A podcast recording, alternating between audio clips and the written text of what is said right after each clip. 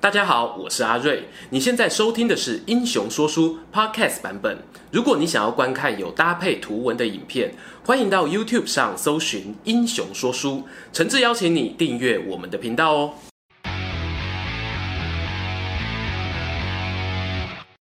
Hello，英雄说书的观众朋友，你们好，我是说书人阿瑞，替大家带来精彩的英雄故事。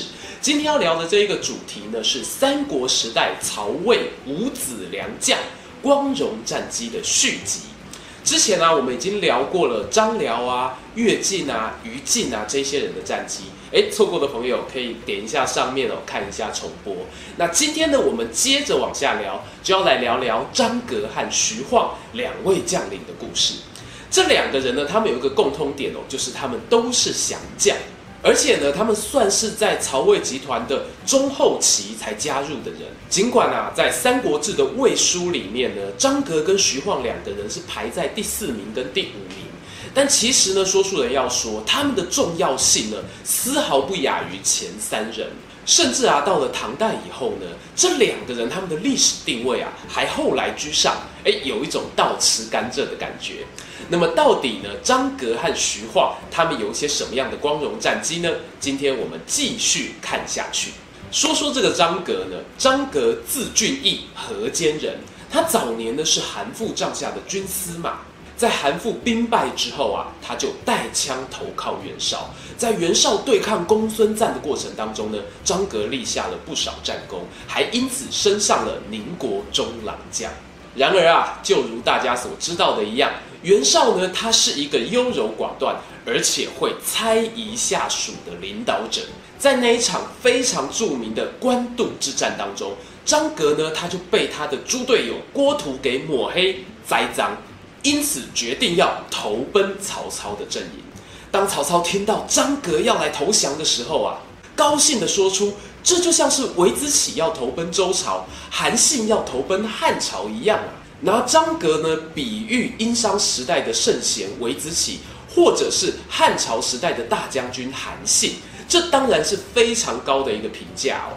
但是呢，阿瑞觉得曹操，你不要以为我们没看到哦，你也偷偷自比是周武王跟汉高祖刘邦呢。总之啊，张格呢，他确实是曹操求之不得的一个人才。一方面是因为他武勇过人，但是另一方面呢，也因为张格他是五子良将当中唯一一个出身望族的将领。他加入曹操阵营呢，也带起了让其他世家大族对曹魏集团心生向往的风向。话说啊，张格加入曹营之后啊，不止顺利扫荡了袁绍家的残存势力，也在西线的战场呢压制马超、韩遂等人。而张格的生涯后期呢，多半是担任守门员这样的角色，他多次的防守刘备跟诸葛亮，潮水一般的攻势。张郃对于曹魏的重要性可见一斑。就拿曹操和刘备对垒的汉中攻防战来说好了，大家都记得哦，在《三国演义》里面，黄忠在定军山单挑斩杀夏侯渊的桥段。然而在此之前呢，刘备几度尝试突破战线，甚至在夜里率领了万余名的精兵奇袭张郃，都不能突破防守。直到后来呀、啊，夏侯渊遭袭兵败，刘备呢才取得胜机。话说啊，在夏侯渊死后，魏国的军队呢军心未定。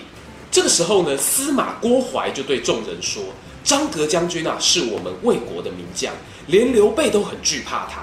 在这个紧要关头呢，只有请张郃来带领我们作战了。”于是呢，大家就共同推举张郃为统帅。张郃也立刻收束军队，安营扎寨，让战线不至于继续的撤退。曹操呢，在得知这个消息之后，也派遣使者让张郃正式的统帅三军，就是俗称的假节啦。那么，作为夏侯渊的后继者，张郃他是否够格呢？在《魏略》当中呢，记载刘备说过一句话，说书人觉得可以当做一个参考。刘备呢，在黄忠斩杀了夏侯渊之后，他说：“杀张格才是真功夫啊，砍了夏侯渊有什么用呢？”当然，这算是半句的玩笑话。不过，我们也可以看得出来，刘备在心中对张格这个将军是有多么的尊重。我们在前面有提到哦，张格是出身望族的将领，阿瑞在这边心里推测一下呢，有可能张格小时候跟曹操一样，是上过私塾、学过兵法的。在《三国志》里面呢，陈寿他就形容张格呢，他作战善于根据临场的状况随机应变，而且精通各种力算变数，可以料敌制先。这一种仿佛未卜先知的能力，有没有让你想到谁呢？没错，就是诸葛亮。话说，在三国时代的后期呢，诸葛亮和司马懿之间的顶尖对决固然十分的精彩，但是呢，诸葛亮和张格的几次交手过程呢，也同样的让人印象深刻。譬如孔明在第一次北伐过程当中遭遇到的那一场惨痛败仗——街亭之战。当时呢，孔明派出了心腹爱将马谡去防守北伐过程当中重要的军粮补给点街亭。马谡一出新手村就碰上了大魔王，只能够很不幸的居居领便当了。时间呢，来到了诸葛亮的第二次北伐，他选择出兵散关包围陈仓，陈仓的守将郝昭呢陷入了苦战。当时魏明帝曹睿呢，眼看前线军情告急。特别招来了张格呢，派兵救援，而且啊，还加派南北禁卫军三万、五卫营、虎賁营等精锐，甚至亲自设宴为张阁饯行。这个时候啊，曹睿心里是十分忧虑的，他忍不住就问啦：“张阁将军啊，会不会等你抵达前线的时候，陈仓已经失守了？”而这个时候呢，张阁其实已经明确地掌握了蜀国的情报，知道他们大军远征，粮草缺乏，所以呢，他不慌不忙地回答曹睿：“不用等我到，诸葛亮就已经撤兵了。我屈指一算，诸葛亮只剩下不到十天的军粮。”果然，张格拜别曹睿之后啊，连夜行军，军队才到南郑，就已经听到蜀军撤退、陈仓解围的消息。张格呢，也因此留下了“屈指可数”这一句历史名言。从张格的种种作战经历上面呢，我们不难发现哦，他是一个谋定而后动，而且眼光非常全面的将领。然而呢，张格生涯的最后一场战役啊，却被各种阴谋论所环绕着。那是发生在诸葛亮第四次北伐的过程当中，张格呢，奉命驻守在洛阳。当时呢，当诸葛亮因为粮食不足而撤军的时候，张格派兵追了上去，在木门道这个地方跟蜀军遭遇，结果他不幸右膝中了一箭，不治身亡。仔细想想啊，一个这么让诸葛亮忌惮的大将，有可能这么轻易的中了伏兵而阵亡吗？因此有人说，这一切都是司马懿的阴谋。因为啊，张格在世的时候呢，他身为曹魏的重臣，就常常跟司马懿意见不合。不过呢，《三国志》的作者陈寿，他身为后来晋朝的官员，因此啊，他所能够留下来的记载，能够留给读者们参考的资讯，恐怕也就是这么多了。听完了张格有点让人遗憾的故事之后呢，接下来说书人要聊的最后一位呢，就是我们五子良将的最后一人徐晃。徐晃字公明，河东郡人。他原本是杨凤帐下的武将，但是呢，他对于大时代的趋势观察可以说是颇有眼光。在董卓的势力瓦解之后呢，徐晃劝谏当时的杨老板要保护汉献帝回到洛阳。也因为保驾有功呢，他后来受到了封赏。在曹操要迁都许昌。奉迎天子的时候，徐晃又劝杨老板干脆投入曹操的阵营。很可惜啊，杨凤犹豫不决，最后被曹操杀得大败。徐晃呢，在此之后也加入了曹军。加入曹军之后呢，徐晃在攻打吕布、平定河内的叛乱上面呢，都立有战功。而那一个五子良将几乎人人有戏份的官渡之战，徐晃他也没有缺席。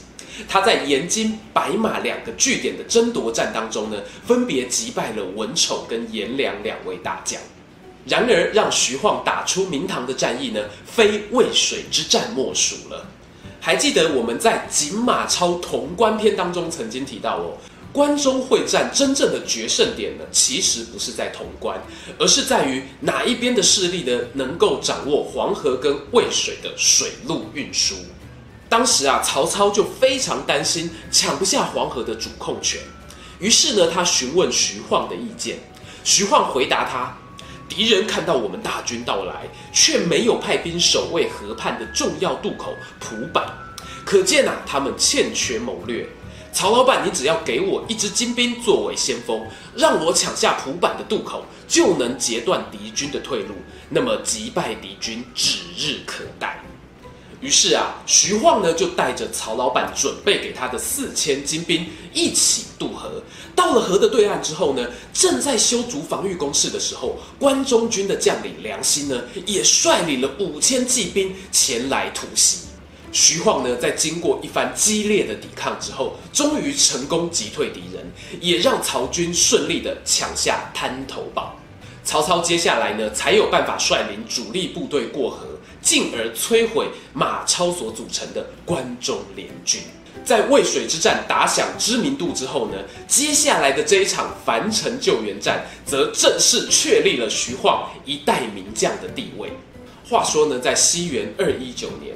关羽从荆州挥军北上，包围了降阳跟樊城，水淹七军，威震华夏。当时甚至连曹操都吓得一度想要迁都避一避风头。为了对抗这一个强大的敌人，徐晃呢奉曹操之命，带兵驻扎在宛城，准备迎击关羽。然而呢，徐晃此时的部队啊，有一个极大的弱点，那就是几乎都是新兵，比不上关羽的士兵训练有素，因此无法和敌人来一场热血的正面对决。既然不能够以质量取胜，那就创造局部的数量优势来碾压敌人吧。